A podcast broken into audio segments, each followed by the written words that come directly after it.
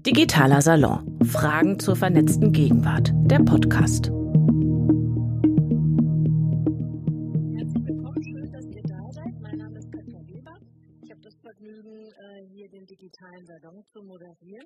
Und ich hoffe, ihr seid nicht hungrig hergekommen, weil wie gehört, es geht jetzt eine Stunde lang ums Essen. Und Annika hat richtig gesagt, damit kennen sich natürlich alle aus. Ähm, beziehungsweise es geht um die Frage, wie kommt das Essen zu uns oder wie kommen wir zum Essen? Vorher aber der Hinweis, wir haben wie immer drei Gäste hier vorne und einen Stuhl für euch. Also wenn wir uns beeilen, kommt heute jeder, jede von euch einmal dran. Ähm, ihr könnt gerne die Fragen, die ihr mitgebracht habt, die Aspekte, die ihr vertiefen wollt, äh, mit nach vorne bringen und da formulieren. Und wenn ihr findet, die oder der sitzt aber jetzt irgendwie schon eine ganze Weile da, ich könnte nun auch mal dann reicht ein kleiner Tipp, also Fishbowl-Prinzip und äh, dann bist du dran, dann seid ihr dran, die nächste, der nächste. Ähm, wer nicht hier sein kann, uns im Livestream sieht und gerne was loswerden möchte, äh, wie immer, gucken die Kolleginnen und Kollegen auf Twitter unter Hashtag Dixal, was kommt denn da so rein. Und äh, je mehr von euch ähm, eben aus dem Netz oder hier im Raum hier vorne stattfindet, umso besser. Hm, jetzt will ich aber gerne, du hattest das ja schon so ein bisschen anmoderiert, mal äh, horchen, wer von euch hat denn in den letzten drei Monaten irgendetwas aus der großen Welt der Lebensmittel bestellt? Und damit meine ich jetzt völlig ununterschieden. Äh, du hattest Durstexpress äh, angesprochen oder den Rewe-Lieferdienst oder bei Amazon oder über eine App oder über Lieferando oder die Gemüsekiste von den Biobauern eures Vertrauens oder Kochhaus und Konsorten. Ähm, was ist denn, oder einfach jetzt erstmal, wer von euch hat in den vergangenen drei Monaten irgendeinem freundlichen, hoffentlich Mitmenschen die Türe geöffnet und der hatte was zu essen dabei? Oh, ein bisschen höher die Hände, bitte. Oh, okay. Ich sag mal, die, die knappe, achso, ich muss auch. die knappe Hälfte. Jetzt würde ich es gerne nochmal aufdröseln nach ähm, App. Also wer hat über eine App, Lieferando klassischerweise was bestellt oder Too Good To Go äh, werden wir gleich noch kennenlernen. Also wer hat über eine App bestellt? Mhm, okay. Also ich zähle es nicht wirklich aus, ich will nur mal, dass wir alle so ein Gefühl kriegen, wo wir so unterwegs sind. Wer war so bei den, ähm, bei den dicken Dingern unterwegs? Rewe, Amazon, so diese Lieferdienste? Bisschen weniger, würde ich sagen. Dann äh, die gute grüne Kiste aus Brandenburg, mit den erdverkrusteten Kartoffeln. Hat die jemand sich bringen lassen oder den Kohl im Winter auch sehr beliebt? Nee, da seid ihr nicht dabei. Äh, dann direkt beim Produzenten oder beim Erzeuger vielleicht bestellt. Es gibt diverse Bäckereien, Winzer natürlich klassischerweise, Käsetypen und so. Okay, wir beide. okay, also das mal so äh, als Einblick. Ich sag mal über den Daumen, jeder, jede von uns hat äh, in den vergangenen drei Monaten oder sehr viele von uns hat in den vergangenen drei Monaten was damit zu tun gehabt. So, jetzt aber zu den Gästen. Also erstmal du, also eine, einer von euch, bitte dort auf diesem leeren Stuhl. Dann äh, wurde euch angekündigt Stefano Lombardo, der ist aber nicht da und stattdessen angesprungen ist Johnny Dielmark. Ähm, tatsächlich äh, sind Stefano und Johnny und noch eine dritte Person Teil eines Kollektivs, das aus teilweise ich sag mal, vielleicht stimmt nicht, kannst du mich gleich korrigieren, frustrierten Ex-Deliveroo-Fahrern hervorgegangen ist. Die dachten, äh, kann man besser und anders machen im Sinne von fair und kollektiv, wie das bei einem Kollektiv so ist. Der eine kann nicht, der andere springt an. Deswegen ist Johnny heute da und ich muss mal gucken, ob meine Fragen so plus minus äh, auch zu dir passen. Herzlich willkommen. Und ähm, ich würde dich gerne mal fragen, was bedeutet denn Colima 2? Also bei Deliveroo und Foodora und so hat jeder gleich so ein vages Gefühl, was die einem damit sagen wollten. Was will mir Colima 2 sagen oder Colima 2? Das Handmikro wäre in Bombe? Der Name wurde übernommen von Stefano ganz am Anfang der Gründung äh, aus einem Roman der Brüder Cohen und der heißt Burn After Reading. Und da gibt es eine Figur, die ist eine Infiltrierte in der Botschaft und diese, äh, dieser Charakter heißt Klimatrend. Also das ist jemand, der, der, mit einer doppelten Agenda unterwegs ist, oder was? Habe ich das richtig verstanden? Ja, ein bisschen. Okay, alles klar. Oder mindestens in, in einem Gebiet, was, was anderes nicht irgendwie wirklich zu ihm passt. Und dass wir das, das Spion, Agent, sowas? Könnte man das so übersetzen? Bisschen, mindestens in der Geschichte. Okay, alles Wie weit das dann auf uns zutrifft, ist eine andere Sache. Das versuchen wir zu klären. Franziska Lienert ist da, die arbeitet in der Öffentlichkeitsarbeit von Too Good To Go. Das ist ein dänisches Unternehmen ähm, der Herkunft nach, das Lebensmittelverstellung per App begrenzen möchte. Ich habe mich heute auch angemeldet und mal geguckt, was gibt es denn in meinem Umfeld an noch guten, brauchbaren Lebensmitteln und Speisen, zum Beispiel kurz vor Ladenschluss bei mir in den Bäckereien rundherum oder in irgendwelchen Restaurants und Lokalen. Die Sachen werden nicht geliefert, insofern äh, doch anders äh, als das, was wir bisher so eingetippt haben, sondern diese Sachen werden vom Kunden abgeholt. Also ich kann schon morgens bei meinem Bäcker sagen, ich hole mir irgendwie um Viertel vor sieben eine Überraschungstüte bei dir ab und guck mal, was drin ist. Ist auf jeden Fall billiger, als wenn ich es tagsüber kaufen würde. Was hast du dir denn zuletzt über eure App gekauft und was, was hat es gekostet? Also das letzte, was ich über unsere App gegessen habe, ähm, wurde tatsächlich von meinen Kollegen und Kolleginnen geholt. Wir machen einmal im, Woche, äh, im Monat so ein Retterdinner, wo wir wirklich alle zusammenkommen im Team und alles in der Umgebung einmal abgrasen. Mhm. Ähm, und Also schnippelt ist nur App sozusagen. Ähm, ja, geschnippelt wird dann nicht mehr, da wird hauptsächlich gegessen. Aber es ist doch immer sehr ähm, ja, eindrücklich, wenn man dann sieht, so eine komplette, eine komplette Tafel voll. Wir sind mittlerweile im Berliner Office zumindest 35, 40 Leute ähm, eine komplette Tafel voll mit Essen, das normalerweise eigentlich entsorgt äh, worden wäre. Und ähm, ja, das ist so dass mein letzter Eindruck von meiner letzten Rechnung. Aber das war dann eine bunte Mischung. Das war eine bunte Mischung. Ein bisschen Pommes und ein paar Das Brötchen. von Curry über Wrap, über irgendwelche Säfte, über äh, Backwarenbrötchen und so weiter, ähm, ist da wirklich alles dabei, Pasta. Also alles, was man normalerweise auch kaufen könnte, wird tatsächlich leider Gottes am Ende des Tages bei allen entsorgt. Und ähm, genau, da können wir uns bei uns natürlich eine Bandbreite aussuchen in der App. Mhm. Und Max Kochen ist da, der hat Betriebswirtschaft studiert, obwohl der Nachname doch eine eingehende Beschäftigung mit Speisen so sehr nahegelegt hat. Dann ist er aber doch in der Gastronomie gelandet und hat zusammen mit einem Koch Beats and Roots eröffnet. Da gibt es nach Baukastenprinzip Reisschalen, Suppen, Salate mit Schwerpunkt, wie ich verstanden habe, auf den Mittagstisch. Also die Lokale schließen so gegen 8 und ich denke mal so mittags 12, 1 Uhr ist da äh, tatsächlich kein Huhn. Inzwischen gibt es drei Läden in Mitte, einer nicht weit von uns hier, zwei sind in Hamburg. Nach allem, was ich so über dich und euch gelesen habe, ist Systemgastronomie für dich kein Schimpfwort, oder? Nein, definitiv nicht. Also als wir Bizenit gegründet haben, ähm, ging es eigentlich von vorne da, von vornherein darum, ähm, ein modernes, ähm, angenehmes Systemkonzept, also Gastronomiekonzept zu entwickeln, was ähm, eben schnell und einfach gutes und gesundes Essen ermöglicht und ähm, gerade als Betriebswirt hat uns sozusagen daran eigentlich bereit zu schauen, wie kriegt man sowas eigentlich flächendeckend skaliert, wie schafft man es, eine tolle Marke aufzubauen, wie schafft man es ähm, von äh, der Wertschöpfungskette das so zu schaffen, dass es auch vielleicht nicht nur ein einmaliges Ding in Mitte ist, sondern ähm, vielleicht auch deutschlandweit als Konzept erfolgreich ist. Ich frage das mit der Systemgastronomie so, weil das für mich tatsächlich immer äh, so wahnsinnig abschreckend klingt. Ich denke dann gleich an Vapiano und McDonalds und so und wirklich nichts, wo ich hingehen will. Ja, also ich, ich verstehe das absolut. Ich meine, eine, eine der Aber die Kollegen freuen sich ein Loch im Bauch, wenn du das Mikro so... Gerne, ja, Entschuldigung.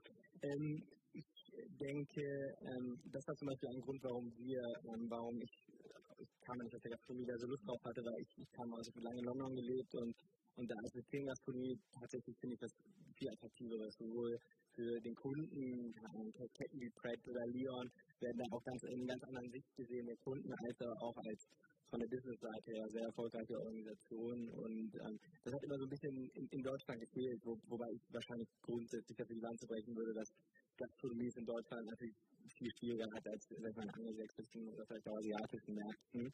Ähm, gehört vielleicht nicht hierhin, aber ähm, das wollte uns abschrecken und wir wollten es halt einfach wieder sexy machen als Thema.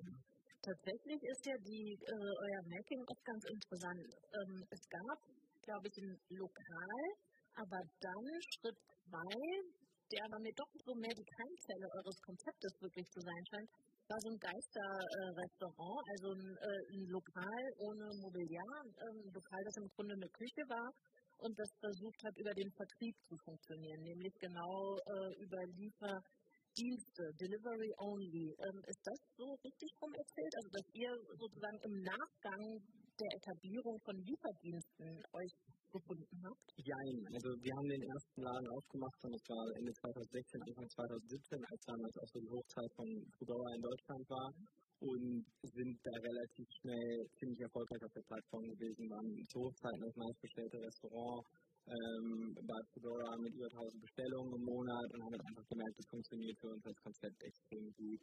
Ähm, was zum einen daran liegt, dass unsere Produktionsprozesse, anders als ein bestehendes Restaurant, und darauf ausgelegt waren, schnell eine große Anzahl an Speisen zu guter Qualität rauszubekommen und zur anderen Seite natürlich dafür, dass wir mit Salaten, Bowls ähm, natürlich ein Produkt hatten, was auch über eine Lieferdauer eben extrem gute Qualität hält. Mhm. Und das Thema Ghost Restaurant haben wir dann damals mit Foodora zusammen in Kreuzberg getestet, weil unsere Diensten war, dass ähm, als Wachstumskanal ein Ghost Restaurant den Vorteil hat, dass man einfacher die Flächen findet und deutlich profitablere Economics hat, also geringere Investitionskosten.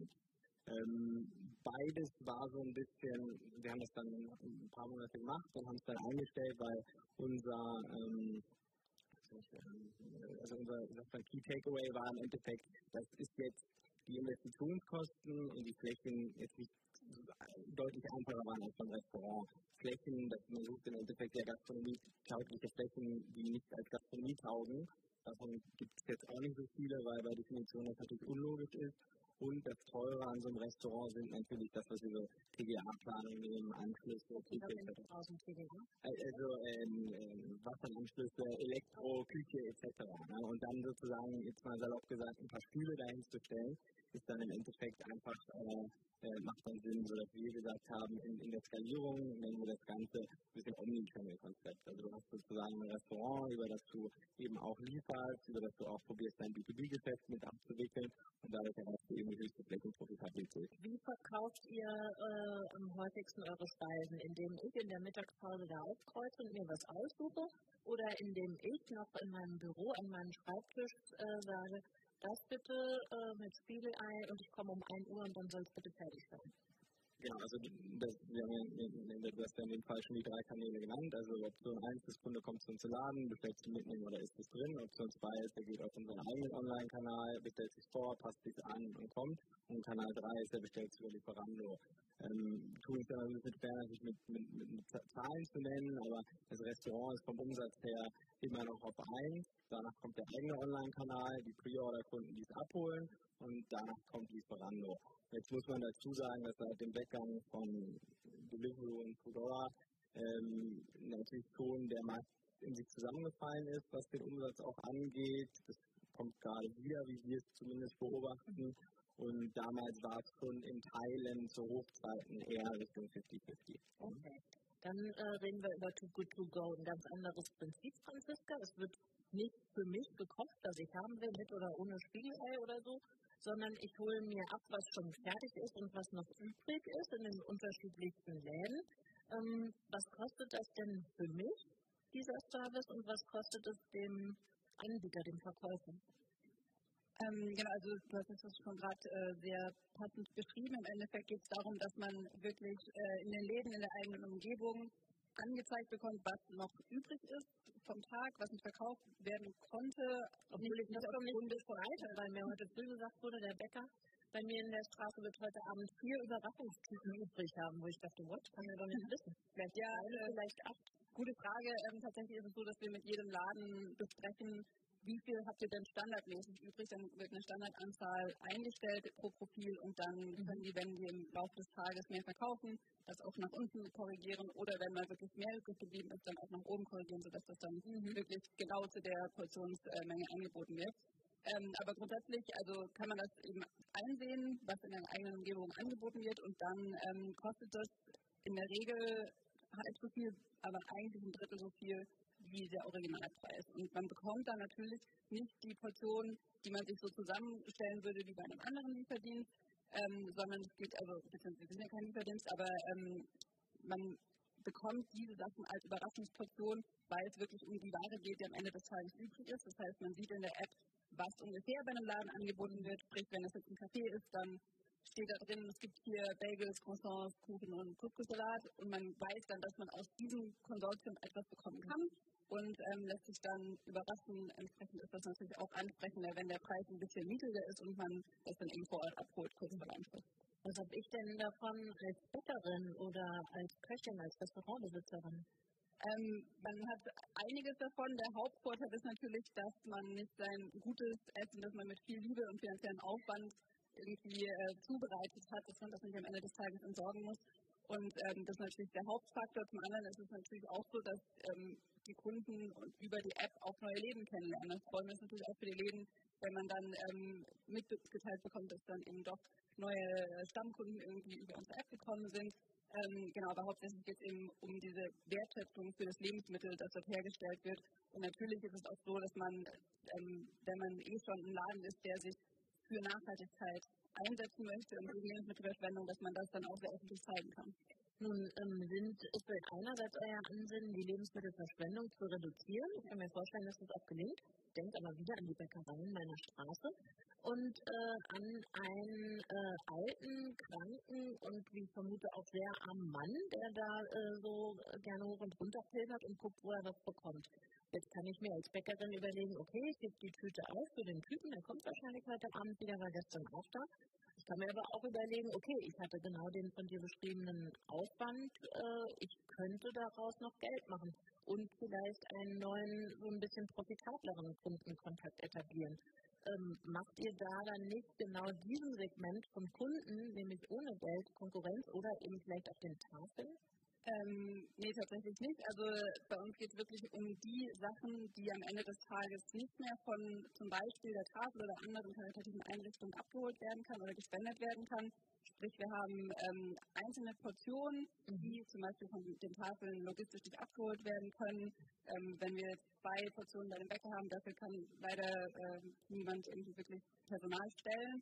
Und zum anderen geht es bei uns auch viel um zubereitete Speisen, sprich in einem Restaurant, wenn jetzt zwei Töpfe nochmal von Nudeln übrig sind oder so. Solche Sachen ähm, gehen natürlich ganz viel über die App. Und ähm, grundsätzlich sind wir natürlich sehr, sehr froh, dass es für jede, äh, ja, jeden Geldzustand sozusagen schon eine Einrichtung gibt, die sich mit ihrem Konzept um äh, etwas kümmert. Wir haben in diesem, diesem Segment abgedeckt, wo ähm, sich Leute für Lebensmittelrettung einsetzen möchten und ein bisschen was äh, sparen möchten vielleicht dabei, aber eben hauptsächlich ähm, genau da noch die Lebensmittel am Ende des Tages retten können. Und wirklich gezielt können wir wirklich unsere ganzen Kunden in die einzelnen Läden schicken. Mhm. Aber die, äh, der einzelne Catwiesel äh, bei mir aus der Straße, der guckt eventuell in die Röhre. Ich nehme an, der könnte zu den Tafeln gehen und ähm, sich da was holen. Das wäre dann wahrscheinlich das, ähm, was da am besten passend wäre. Aber grundsätzlich ist natürlich so, jedem Laden ist es selbst überlassen, was er mit seinem Essen noch macht. Wir haben ja viele viele Bäcker, die bereits ihre, ihre Ware am Ende des Tages für einen günstigeren äh, Preis anbieten. Und ähm, das Einzige, was wir machen, ist, dass wir das wirklich systematisch bekannt machen, dass mhm. es in vielen, vielen Läden, in den meisten Läden ähm, noch äh, am Ende des Tages überproduziertes Essen gibt. Ähm, jetzt war ja tatsächlich äh, Stefano versprochen und Johnny ist gekommen. Ich versuche aber trotzdem mal mit einer Frage, die ich eigentlich für Stefano vorbereitet hatte. Jetzt haben wir hier sozusagen den Gastronom, wir haben die Lebensmittelvermittlerin, wenn ich das so bezeichnen kann. Und du bist der Lieferant oder der Auslieferer. Und über Stefano weiß ich, dass der fünf Jahre für Deliveroo gefahren ist, obwohl ja die Zeitungen und alles voll war von den Berichten über die miesen Arbeitsbedingungen dort. Äh, weißt du, was dann deinen Kollegen so lange da gehalten hat, was attraktiv dann doch offenbar war an diesem Arbeitgeber? Ja, also bei, bei Deliveroo ist, was ich auch dann feststellen musste, weil ich mit Deliveroo nie irgendwas am Hut hatte, äh, ist das zu unterscheiden nach dem Ort, nach dem man guckt. Also in Deutschland zum Beispiel ist Deliveroo ganz anders als in Großbritannien. Großbritannien sind die. Es gab auch Presseberichte über, über die deutschen Arbeitnehmer und gab es auch. Gab es auch, aber die Bedingungen, wie sie, wie sie wirklich sind, sind nochmal äh, wirklich anders. Ähm, und so, dass mindestens das, was Stefano mir erzählt hat, ist, dass die negativen Berichte, die in Deutschland sind oder auch in Berlin, was Delivery betrifft, äh, meistens eher um einzelne Personen gehen, die irgendwie mit den Umständen unzufrieden waren. Und er hat gesagt, dass er da immer sehr glücklich war. Mhm. Äh, und deshalb auch einer der wenigen war, der vom Anfang, als Delivery in Deutschland angefangen hat, bis zum Ende, wo sie äh, wirklich zugemacht haben in Deutschland und sich äh, aus dem deutschen Markt zurückgezogen haben, ähm, da gerne gefahren ist. Okay, du sagst, er war da ganz happy, aber trotzdem sagt er, Colima 2, wir machen es ganz anders. Wieso denn das?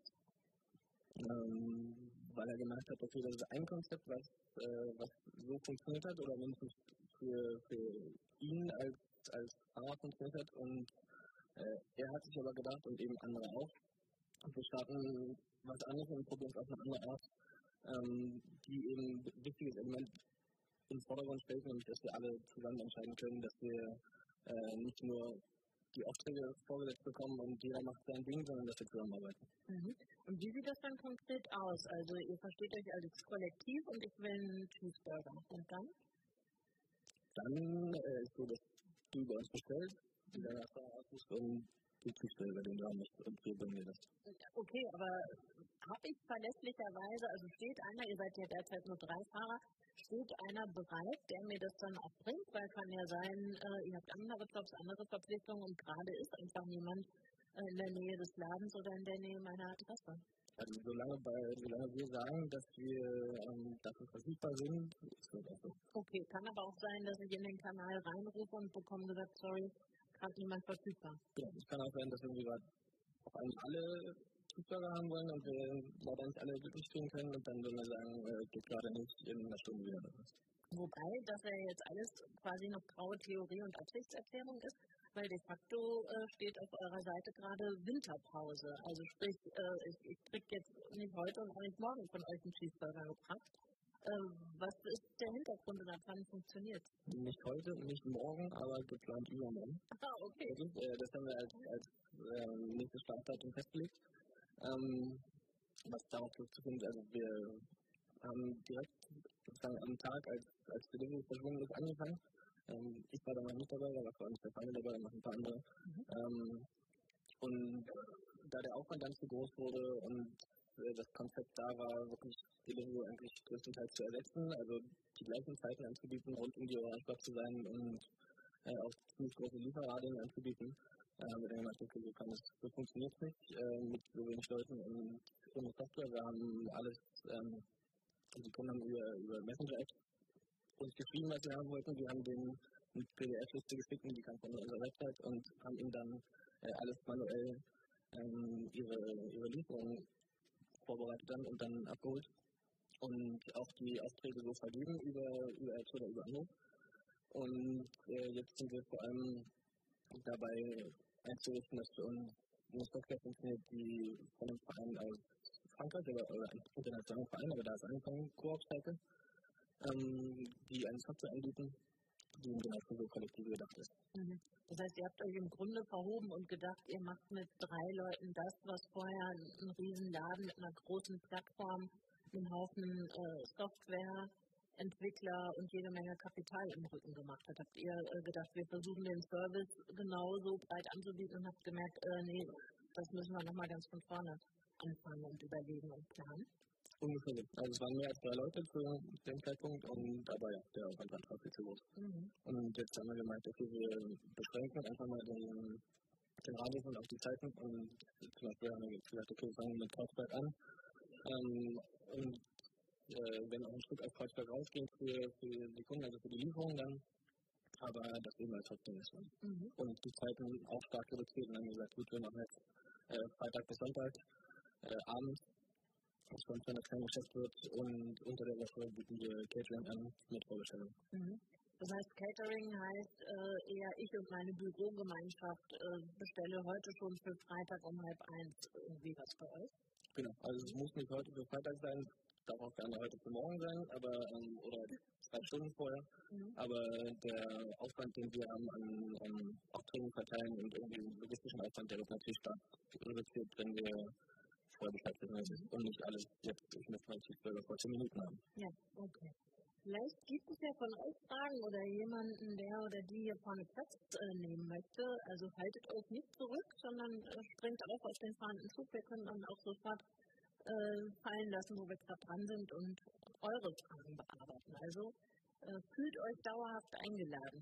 Ähm, Max, was wäre denn jetzt, wenn Colima 2 bei euch die Raps holt? Ist das okay oder habt ihr einen exklusiven Vertrag mit Lieferando zum Beispiel? Nein, definitiv nicht. Wir, haben auch schon zu Zeiten von, von Foodora Deliveroo mit mehreren Anbietern ähm, gearbeitet. Rentiert sich aus unserer Sicht mehr, einfach weil es schon Kunden gibt, die den einen oder anderen Service präferieren und auch von Volumen 2 kann ich mir natürlich vorstellen, dass es Kunden gibt, die jetzt nicht unbedingt Lieferando nutzen oder vielleicht den Service. Von daher macht es als Restaurant schon Sinn, auf mehreren Plattformen zu sein. Auch wenn man dadurch vielleicht etwas attraktivere Kon äh, Konditionen, die man vielleicht als Exklusivprovider ähm, hat, vermissen lässt. Aber für, für uns, wir arbeiten mit jedem zusammen.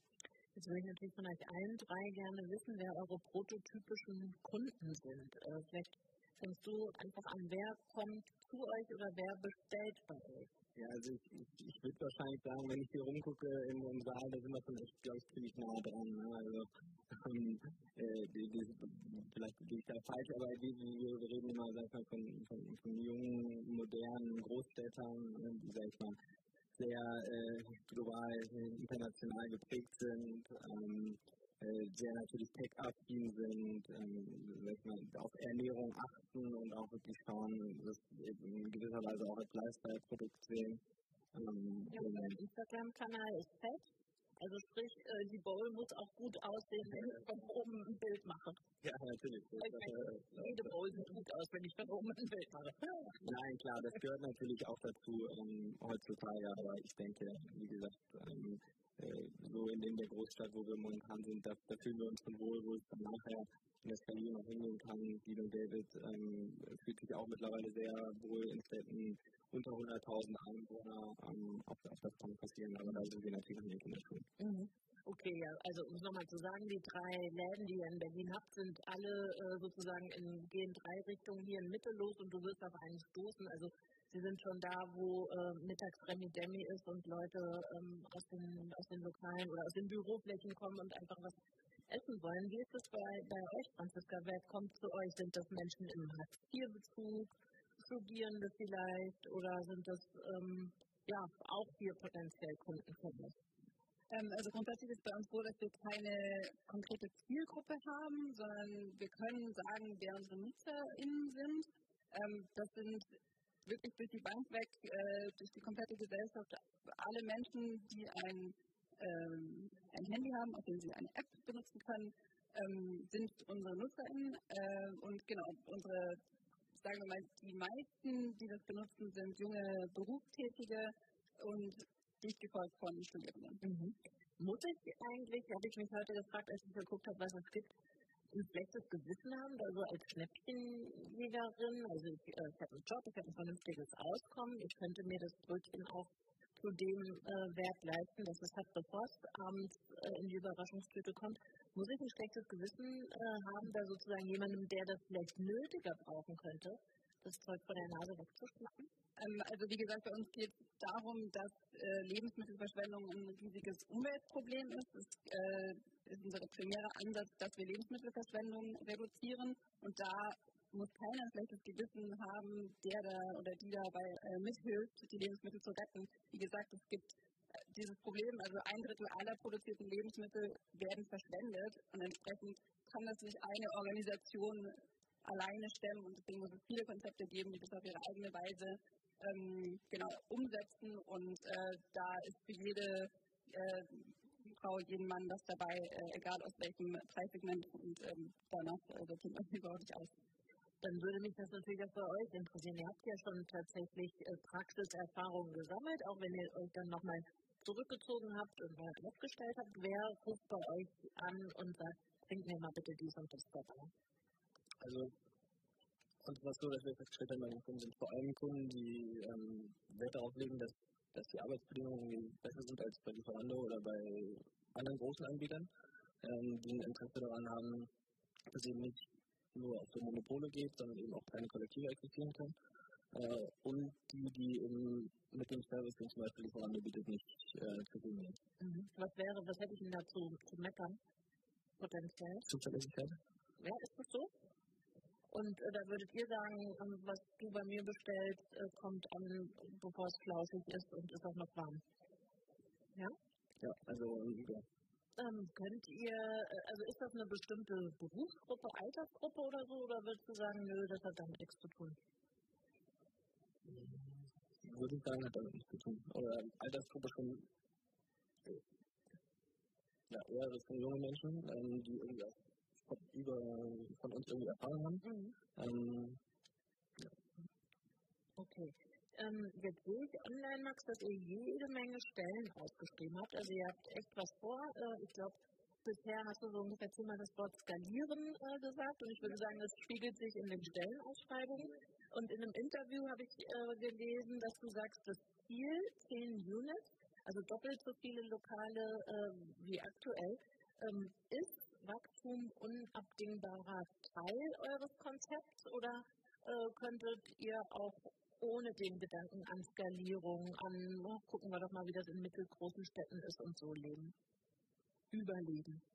Gut, das wären jetzt zwei verschiedene Themen. Also Überleben würde ich klar mit Ja beantworten. Also wenn man im Vergleich zu jetzt vielleicht Berliner Softwaremodellen anguckt, wo schon eine kritische Größe oder eine Marktposition wichtig dafür ist, damit das Konzept langfristig profitabel ist und, und, und somit bleiben kann, ist das bei uns in der, in der Gastronomie schon anders, weil das, da, da kriege ich später eben nicht dieselben Skaleneffekte hin, die mir dann meine Kosten äh, wieder decken. Das heißt, äh, profitabel arbeiten wir und ähm, dadurch ist sozusagen auch das Überleben in der jetzigen Phase gesichert. Ob ich damit leben kann oder wir als Unternehmen, war natürlich schon von vornherein unser Ziel, dass wir es eben schaffen, uns zu vergrößern.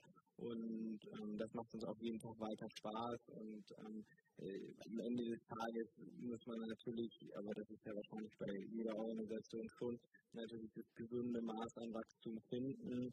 Ähm, das ist auch, denke ich, in der Gastronomie einfach natürlich wegen der Flächen äh, ein Thema, was, was auch wirklich das Anstrengendste ist. Aber ähm, deswegen glaube ich, dass wir da für uns zumindest einen guten Weg gefunden haben.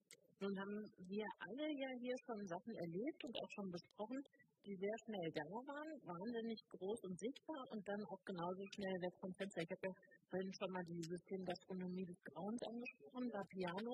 Äh, die machen ja auch gerade nicht so super Schlagzeilen mit ihrem Konzept.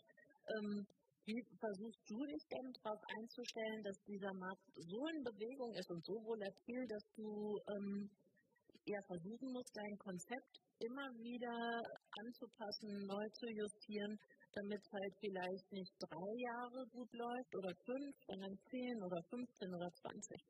Verstehe ich absolut die, die Frage. Also grundsätzlich würde ich mal sagen, ist meine Auffassung schon, dass die Leute schon gerade zu Essens- und Restaurantmarken schon langfristige Beziehungen aufbauen. Man guckt sich mhm. Blockhaus zum Beispiel an oder ähm, auch McDonalds kann man halten von was man will, aber wenn sie es natürlich versucht haben, ist immer ihre Kunden bei sich zu halten und, und, und neu zu gewinnen.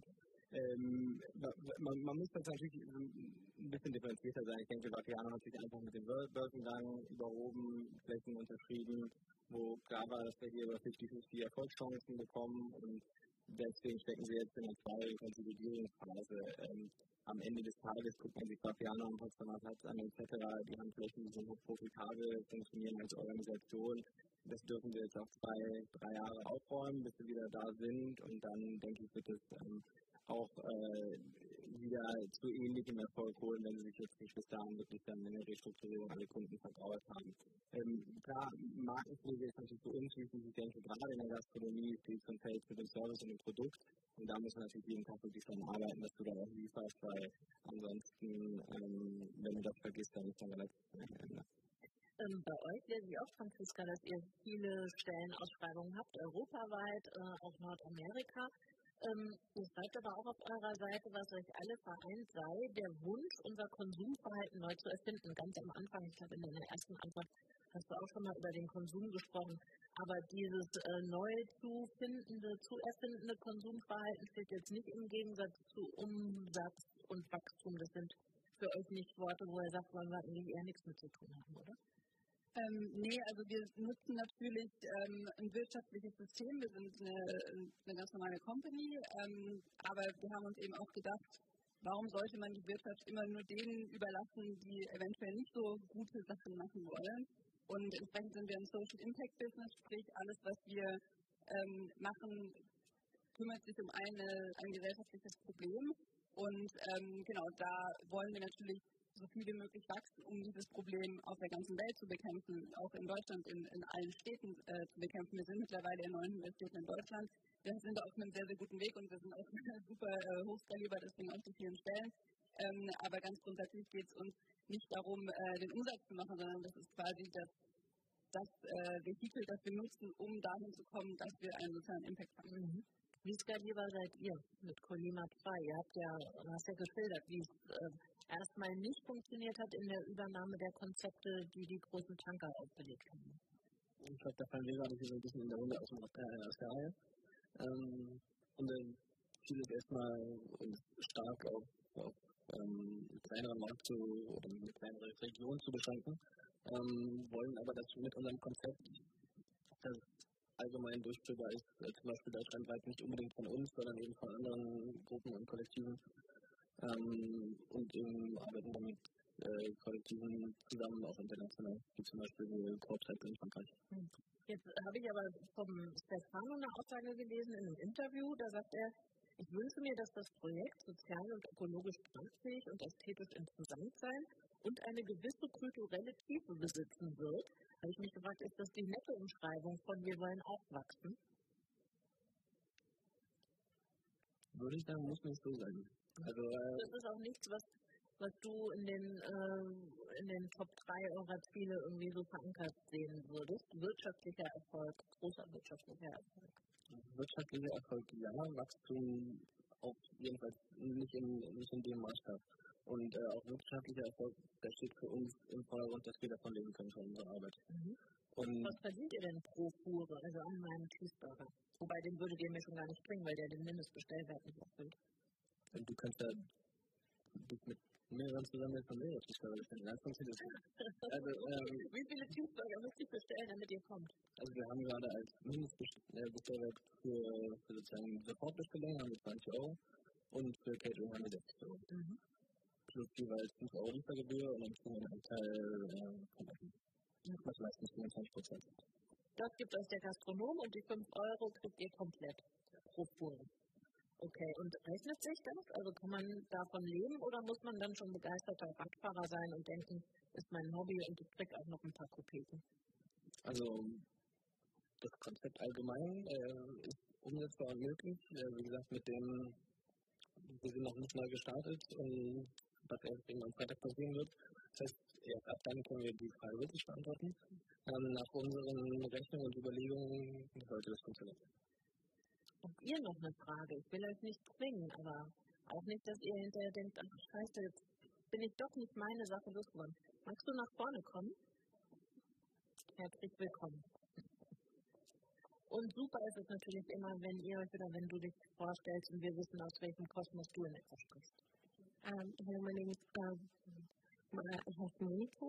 Ich habe eine Frage über Too Good To Go. Um, also ich habe die, also die App schon länger auf meinem Handy und uh, was ich mich immer frage, ist, wie weiß jemand in der Früh, was es gibt oder wie viel es davon gibt.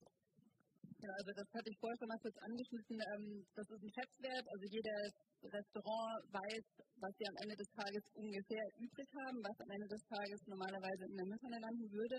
Und ähm, das ist das, was wir standardmäßig auf das Profil schreiben. Und wenn sich das dann ändert im Laufe des Tages, wenn jetzt eine Geburtstagsfeier vorbeikommt und die essen alles auf, dann kann der Gastronom das ganz einfach nach unten stellen auf Null und dann ist das auch nicht mehr in der App zu sehen. Aber wenn jetzt Monika schon die, die Brötchentüte bestellt hat, gleich morgens für abends um halb sieben, dann bekommt sie eine Benachrichtigung und da steht dann drin, heute ist nichts mehr zu retten in dem Laden. Und im Prinzip, wenn man hinter diesem Konzept steht, dann freut man sich natürlich auch, dass in dem Laden nichts verschwendet wurde und man hat natürlich auch noch eine sehr große Auswahl an anderen Läden, in denen man dann stattdessen retten kann. Kann man Allergien und Essenspräferenzen einstellen? Ähm, Allergien äh, kann man nicht äh, in der Form einstellen. Wir sagen das immer im Vorhinein.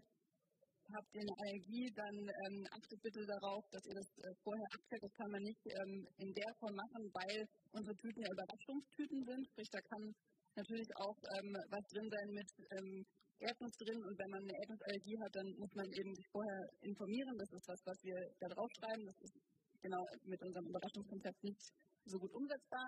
Ähm, wir haben eine ähm, ja, Essenspräferenz äh, vor Filteroption. Da kann man sich dann ähm, Sachen einstellen, wie vegetarisch zum Beispiel. Dankeschön. Wie sind denn deine Erfahrungen? Vielleicht beschreibst du es mal kurz. Ähm, Du hast die App schon länger. Was holst du dir denn so? Und ich habe mir noch nie was geholt. Ah, okay. Also ich habe ich gehört, was ist. Genau. Also ich habe die App runtergeladen, dann habe ich sie gelöscht, dann habe ich wieder eine Werbung gesehen, dann habe ich sie wieder runtergeladen, habe sie mir wieder angeschaut und ich bin irgendwie zu dem Entschluss gekommen, weil eben vegan und auf Bohnen allergisch ist es für mich irgendwie ein bisschen unbrauchbar. Ja, das ist halt so, oder ich habe einfach das Gefühl, ich weiß nicht, also ich, habe die App jetzt wieder aufgemacht, habe mir wieder angeschaut und habe mir wieder gedacht, ich weiß nicht so ganz, wie ich damit. Das ist natürlich ein spezieller Fall.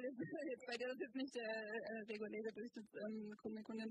Ähm, aber ganz grundsätzlich, also ich esse zum Beispiel auch vegetarisch. Ich würde jetzt nicht mehr beim Schnitzelhaus was bestellen, aber wenn ich jetzt äh, zur Bäckerei oder zum Supermarkt oder ähm, ja, beim Inder um die Ecke, wo ich dann noch dazu sage, äh, bitte gerne heute die äh, vegetarische Option, was bestellt, dann funktioniert das eigentlich wunderbar und wir äh, verfeinern auch immer noch alle unsere Filter. Also da äh, sind wir auf jeden Fall jeden Tag dabei, dass die App für alle so ja, eindeutig nutzt. Ich habe noch eine andere Frage und die hat mehr mit diesem Zero Waste Konzept zu tun. Also ich weiß, es gibt seit neuestem oder sie versuchen es zu ist Vanilla Lunch und Vanilla Lunch sind wiederverwendbare Boxen, wo mit ganz spezifischen Unternehmen gearbeitet wird und wo man eben diese Boxen wieder zurückgibt. Also Vanilla Lunch bietet diese Boxen an. Ähm, sie machen die Infrastruktur, wie die Recap sozusagen.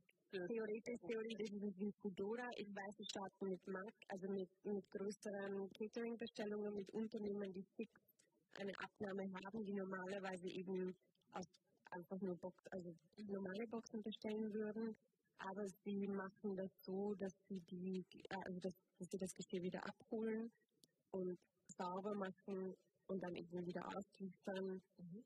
Ob das machbar ist in der Gastronomie, das auch wirklich so umzusetzen langfristig. Tatsächlich eine Frage, die ich auch an euch alle drei in verschiedener Darreichungsform habe. Wie haltet ihr das? Also wir haben also ich muss ganz ehrlich sagen, letztes Jahr so mit dem, mit dem Erfolg der Grünen bei der Europawahl, jetzt haben wir wirklich gemerkt, dass es gerade bei unseren Kunden wirklich extrem gegen Verpackung ging, was für uns jetzt absolut passt, weil gefällt uns jetzt auch nicht so richtig. Wir haben jetzt seit Anfang des Jahres testen wir so ein Reusable Bowl System, also ähnlich wie WeCup, wie Bowl, eben als Pfandsystem, damit es natürlich in die Prozesse geht, weil wenn ich natürlich mit meiner Bowl reinkomme und dann mehr Wünsche an der Kasse, dass gleich hinten mehr angerichtet wird, ist es operativ ein bisschen schwierig. Ähm, wir rollen das jetzt auch auf die anderen Läden aus. Ähm, um ehrlich zu sein, ich kann es noch nicht zu 100% beantworten, wie, wie es wirklich ähm, funktionieren wird, wie es von den Kunden wirklich angenommen wird, weil es ist ja manchmal sogar nachhaltigen Lösungen, also aus meiner privaten Erfahrung, dass wir natürlich dass man so jetzt für den Kunden, der seine Bohlen natürlich immer dann dabei haben muss, um sie wieder einzutauschen und vielleicht hat er gerade noch nicht geplant, ähm, genauso wie fürs Restaurant, was natürlich dann auch gucken muss, okay, wie kriege ich die in Prozesse rein.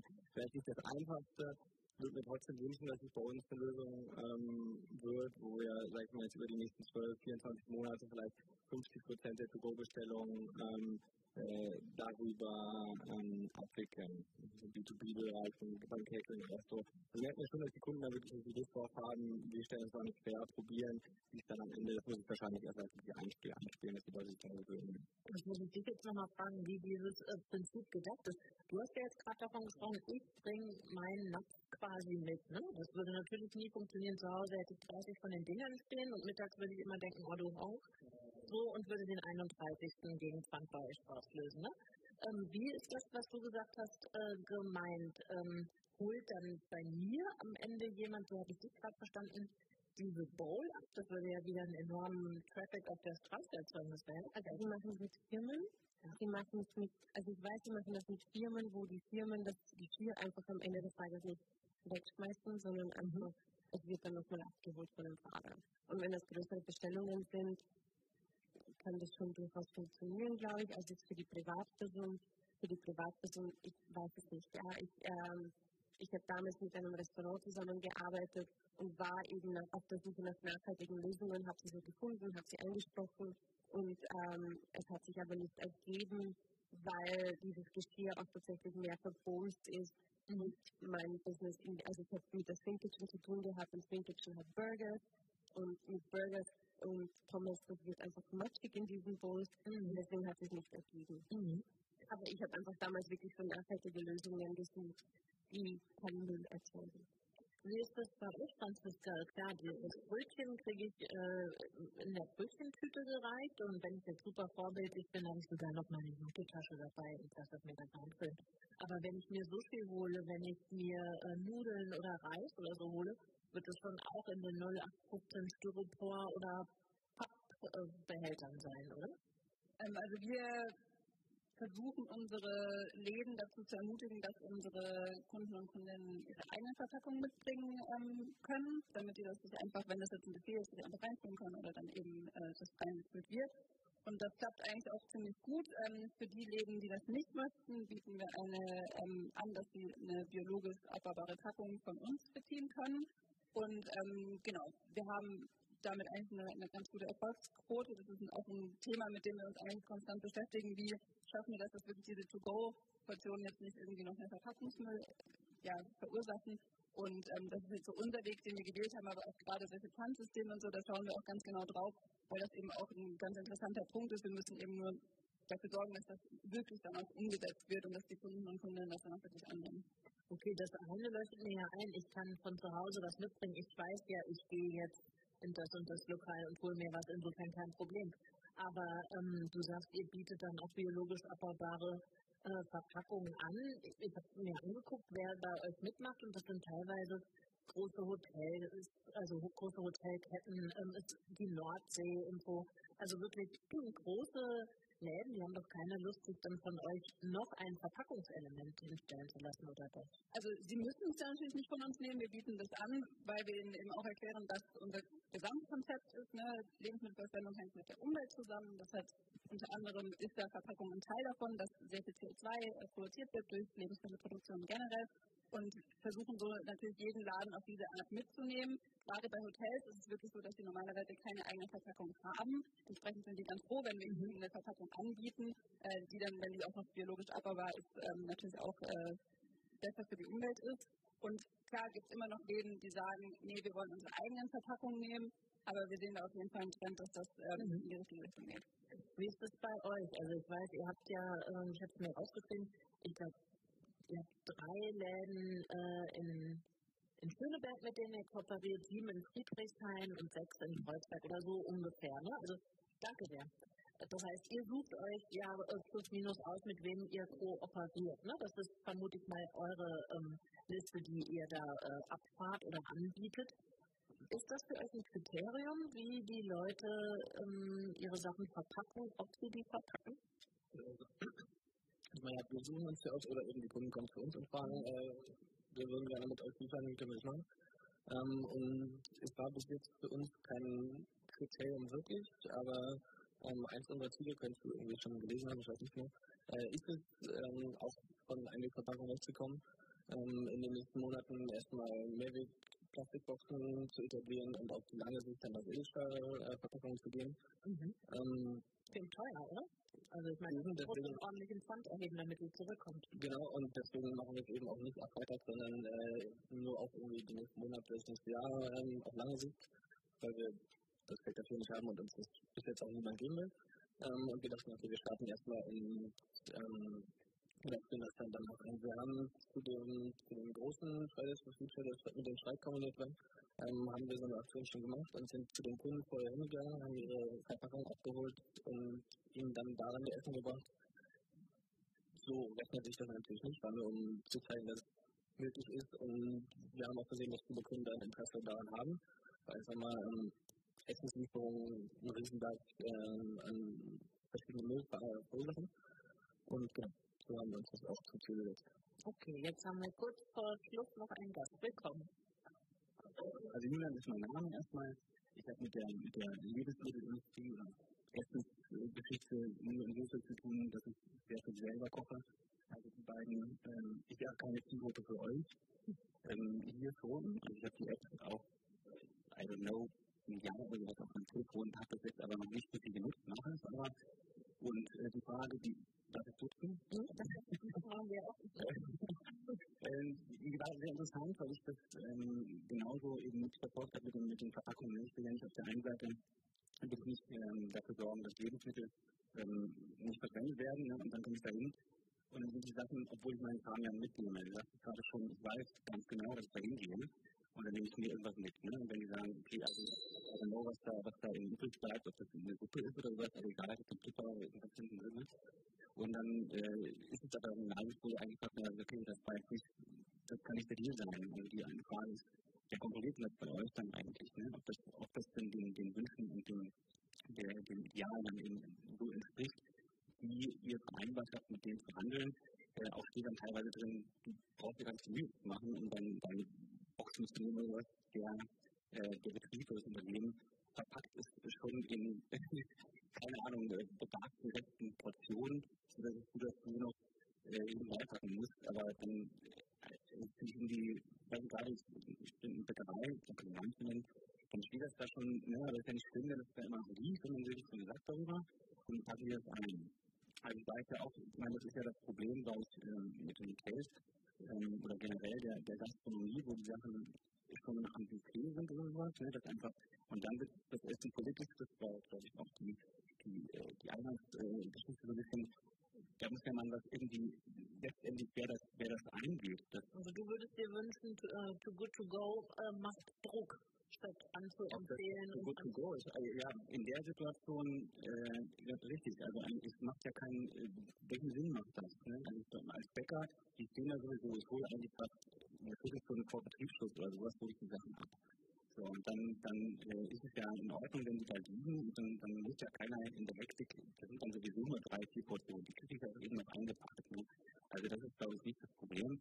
Bei der, bei der anderen Geschichte äh, meine ich, dass, dass es sowohl ähm, schon wichtig ist, dafür zu sorgen, dass, dass, man, also dass man als Konsument die Möglichkeit hat, selber zu entscheiden, ob ich, ob ich Dinge esse oder trinke oder nicht also das, ähm, Aber die hast du ja durchaus. Ja, ja. Ich Wenn dir der Gastronom äh, das nicht in, in deine Tupperdose reinschaufeln will, ja, das dann meine, meine, das, das geht, es, es würde ja funktionieren, wenn die Sachen im Buffet stehen und sie kommen wieder zurück und werden irgendwo hingeschickt. Das ist ja aber nicht erlaubt.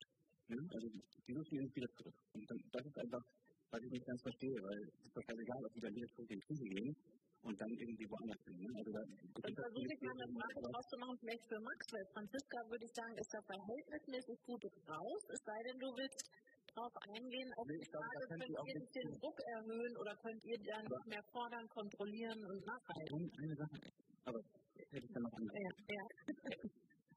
Also ähm, ja, grundsätzlich sind äh, wir natürlich nicht jemand, der Vorschriften machen kann in einem Laden.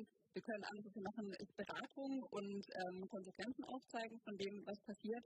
Und äh, ganz deiner Meinung natürlich, ähm, wir empfinden das auch so, dass Sachen auch am Ende des Tages einmal in die mitgebrachte Box oder Tüte gepackt werden können. Deswegen empfehlen wir das auch auf diese Art zu machen. Aber das ist natürlich leider, Gott, immer noch die Entscheidung von jedem Laden selbst. Und es ist ja auch äh, richtig so, was ähm, wir natürlich schön fänden, wäre, wenn ähm, Sachen wie äh, Hygienevorschriften mit, für eigene mitgebrachte ähm, Aufbewahrungsboxen äh, sich ein bisschen lockern würden, sodass die Läden nicht unglaublich Angst hätten, Sachen in die Theke zu nehmen. Die, manche wollen das gerne und sagen, aber nein, wir haben, wir haben eine Angst. Und ähm, das ist eine Maus mitbringen. es, ist ein, es, ist ein, es ist ein Graubereich und man, man, man darf das tatsächlich machen mit den Verpackungen, aber es ähm, herrscht auch sehr viel Unkenntnisse äh, mit darüber, was man denn tatsächlich machen darf mit dem Mittel. Also bevor du dann noch deine Frage an Franziska stellst, würde ich aber trotzdem das auch gerne nochmal dir zuspielen, weil ich bei Julian rausgehört habe, ein bisschen mehr Druck statt äh, laissez-faire, macht doch wie ihr denkt und so,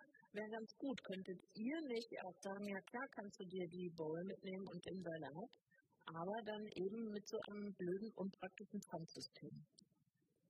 Ja, das, das könnte man natürlich machen. Ich denke, ähm, so wie wir das Konzept halten, da stehe ich auch wirklich hinter, ist, dass wir diese Option schaffen, anbieten und auch denen eine faire Chance geben und pushen.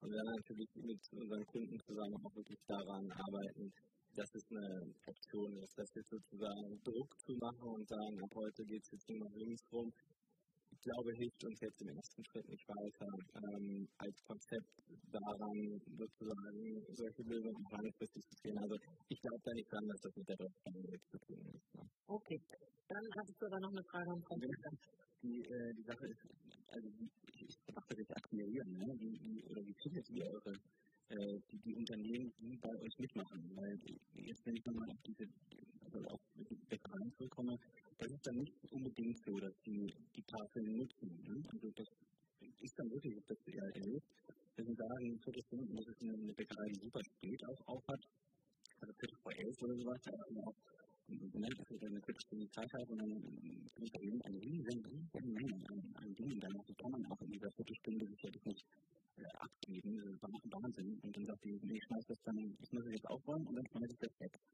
So, und ähm, da, das ist ja eigentlich auch ein bisschen merkwürdig. Ne? Also, warum oder wie, wie kommt, dass, dass die von den Tafeln vielleicht nichts wissen, äh, weiß ich jetzt nicht, ne?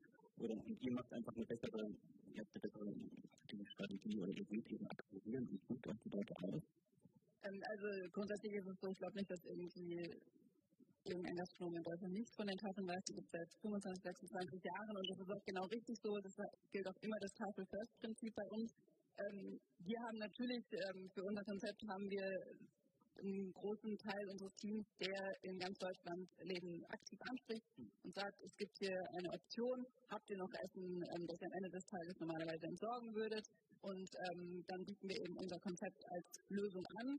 Und ähm, genau, das ist äh, von Laden zu Laden natürlich unterschiedlich, aber das sind äh, meistens ähm, nicht jetzt unbedingt die äh, Läden, die schon abgedeckt sind, sondern es geht wirklich um die Läden, die jeden Abend wegschmeißen und keine andere Option haben, das äh, auf irgendeine Weise ähm, noch an den Laden vorzubringen. Wie akquiriert ihr denn? Also äh, ist jedes Lokal, jede Bäckerei, jedes Café potenziell bei euch auf der App zu finden, wenn es das will? Oder gibt es auch welche, wo ihr sagt, oh nee, die Produkte finden wir irgendwie oll und ist der Inhaber so blöd und so und das Geschäftsmodell nicht, nicht? Das äh, wäre tatsächlich nicht so ähm, förderlich. Ähm, nee, uns geht es wirklich darum, Lebensmittel zu retten und ähm, da schließen wir auch keinen äh, Laden aus. Jeder Laden, der am Ende des Tages normalerweise Essen entsorgen würde, kann bei uns mitmachen und sollte bei uns mitmachen. Jetzt muss ich leider, äh, es gibt noch Getränke und vielleicht auch noch was zu essen. Stichwort, äh, dann könnt ihr das gleich noch vertiefen. Ich würde tatsächlich euch drei gerne noch eine Abschlussfrage stellen, sonst äh, werde ich nachher aufgestimmt. Nämlich, ähm, also gut, wir haben ja vorhin schon drüber geredet, auf dem Markt ist äh, viel los, man muss gucken, äh, dass man so die richtigen Anpassungen vornimmt und nicht vielleicht äh, ganz schnell als Dino dasteht. Trotzdem nochmal nach vorne gedacht, also sagen wir zehn Jahre nach vorne gedacht. Was denkt ihr, wie gehen wir 2030 essen und wo und wie kaufen wir unsere Lebensmittel? Was magst du anfangen? Also für ich oder also, ähm, also was wir natürlich äh, wollen, ist, dass die Lebensmittelverschwendung äh, drastisch äh, reduziert ist. Ähm, am allerbesten wäre es, wenn es nicht mehr geben würde oder müsste, wenn wirklich die, das Lebensmittelsystem so gut funktionieren würde, dass am Ende des Tages nicht mehr entsorgt werden muss. Ähm, wenn das nicht der Fall ist, dann äh, ist natürlich unser großer Wunsch, dass wir überall in allen Leben zumindest als Option im Kopf da sind, dass es eine Alternative dazu gibt, Essen zu schmeißen. Ja, aber trotzdem, du redest jetzt natürlich sehr von, von deiner Plattform aus, aber doch die Frage nochmal allgemeiner und breiter angeguckt. Wir haben jetzt über Lokale geredet, wir haben über Lebensmittelverschwendung geredet, wir haben über Kurierdienste geredet. Was, äh, was, was erwartest du beispielsweise von einem Supermarkt 2030? Oder gibt es den gar nicht mehr, weil wir super passgenau äh, uns das Zeug nach Hause bringen lassen? Ich muss sagen, ist jetzt nicht mein alltägliches Thema, ähm, wie das Lebensmittel, die Lebensmittelwirtschaft so im Allgemeinen funktionieren wird. Was wir hoffen und womit wir auch ähm, unser Unternehmen ausgeweitet haben, ist natürlich, dass wir nicht nur mit der App arbeiten, sondern wirklich auch grundsätzlich uns darum kümmern, dass die, das ähm, Lebensmittelsystem sich ändert, sodass wir ein bisschen mehr äh, auf Nachhaltigkeit setzen. Und das ähm, fängt bei der Lebensmittelverschwendung an, geht aber auch über alles andere, also den, den Anbau und die, die Supermärkte, die, was, wie regional können wir sein, wie saisonal. Und wenn wir nachhaltig agieren wollen, dann muss es auf jeden Fall in die Richtung gehen, weil sonst sind unsere Böden irgendwann ausgeschöpft und dann gibt es gar keine Lebensmittel mehr und da haben wir, glaube ich, alle nichts von. Fanny, dann frage ich vielleicht bei dir so ein bisschen zugespitzer auf deinen äh, Job hin. Gibt es in zehn Jahren noch den Fahrradkurier oder kommt dann die Drohne oder keine Ahnung, der humanoide Roboter und bringt mir meinen Cheeseburger? Da bin ich mir echt nicht sicher. Also ich hoffe mal, uns gibt es noch, aber so wie die Entwicklungen jetzt sind, äh, kann ich mir da echt nicht sicher sein. Und ich könnte wahrscheinlich bald im Bahnhof erfallen. So wie die, so wie die ähm, Entwicklung und Tests von Amazon, der und so gerade was Drohnen betrifft, im Moment laufen. Ähm, was Lebensmittel allgemein betrifft, wäre natürlich meine Wunschvorstellung irgendwie, dass unsere Lebensmittel regional und äh, ökologisch und so weiter bezogen werden. Ähm, der Trend, den ich selber beobachten kann, ist leider nicht so, dass er mich wirklich hoffnungsvoll stimmt. Ähm, was Freihandelsabkommen mit äh, Südamerika und so weiter betrifft, ähm, das eher genau in die die falsche Richtung. Okay, also du hast gute Wünsche, aber keine äh, hoffnungsfrohen Erwartungen. Max, wie ist es bei dir? Wie gehen wir, dann bei dir, wie gehen wir essen 2030? Oder keine Ahnung, vielleicht hast du auch schon darüber nachgedacht, wie gehen wir oder gehen wir einkaufen 2030? Also ich würde mir natürlich wünschen, dass alles, was wir jetzt, also erstmal denke ich, spannend wird und dass es spannend bleibt. Ich denke, viele der der Neuerungen, die jetzt ja kommen, sind ja von Kundenseite auch durchaus sinnig. Ähm, in Teilen würde ich mir natürlich wünschen, dass es wahrscheinlich noch ein bisschen nachhaltiger ist. Ähm, grundsätzlich denke ich, dass wir in den nächsten zehn Jahren gerade so wahrscheinlich eine, eine, Fortsetzung der Trends sehen, die wir jetzt haben, sei es mehr Lieferdienste, kleinere, komprimiertere Food Offerings, Supermärkte etc. weg von großen Discountern hin ähm, Services, die viel mehr personalisierter sind und abgestimmter, also keine großen Vollsortimentler oder keine All-Around-the-World-Buffets. Ähm, wie gesagt, wie nachhaltig das dann alles ist, ob es dann mit regionaler Küche alles ist oder ähm, auch wirklich vielleicht auch gleich die Mobilitätsprobleme der Großstädte, die wir angesprochen haben, zu lösen. Ähm, da denke ich schon, dass sich einiges definitiv verbessern wird. Ob es vielleicht unsere Idealvorstellung entspricht, das war ich wahrscheinlich zu bezweifeln. Ich muss vorhin Theo versprochen, dass 2030 schon in zehn Jahren das ist komisch angehört.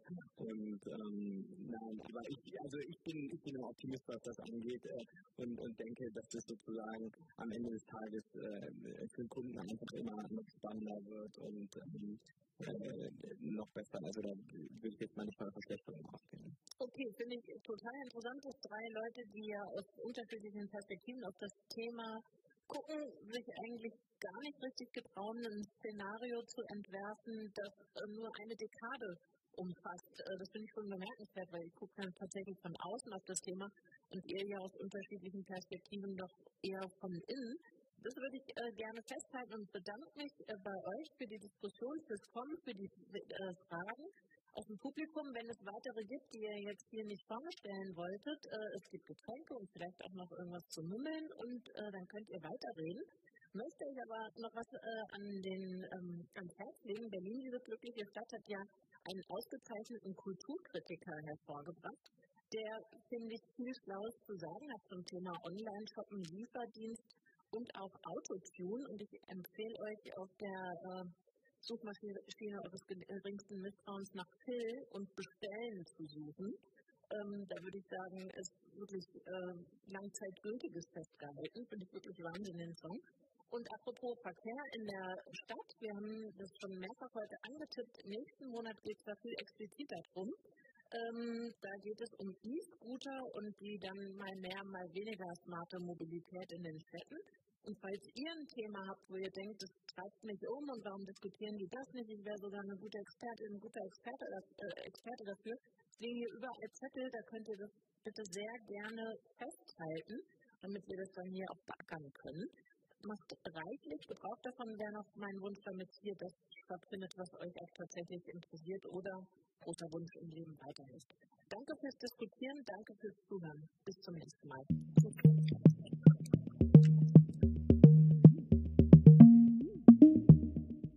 Der digitale Salon ist eine Produktion des Alexander von Humboldt Instituts für Internet und Gesellschaft und der Kooperative Berlin. Weitere Folgen des digitalen Salons als Podcast findet ihr auf iTunes und Spotify. Auf YouTube außerdem alle Folgen als Video.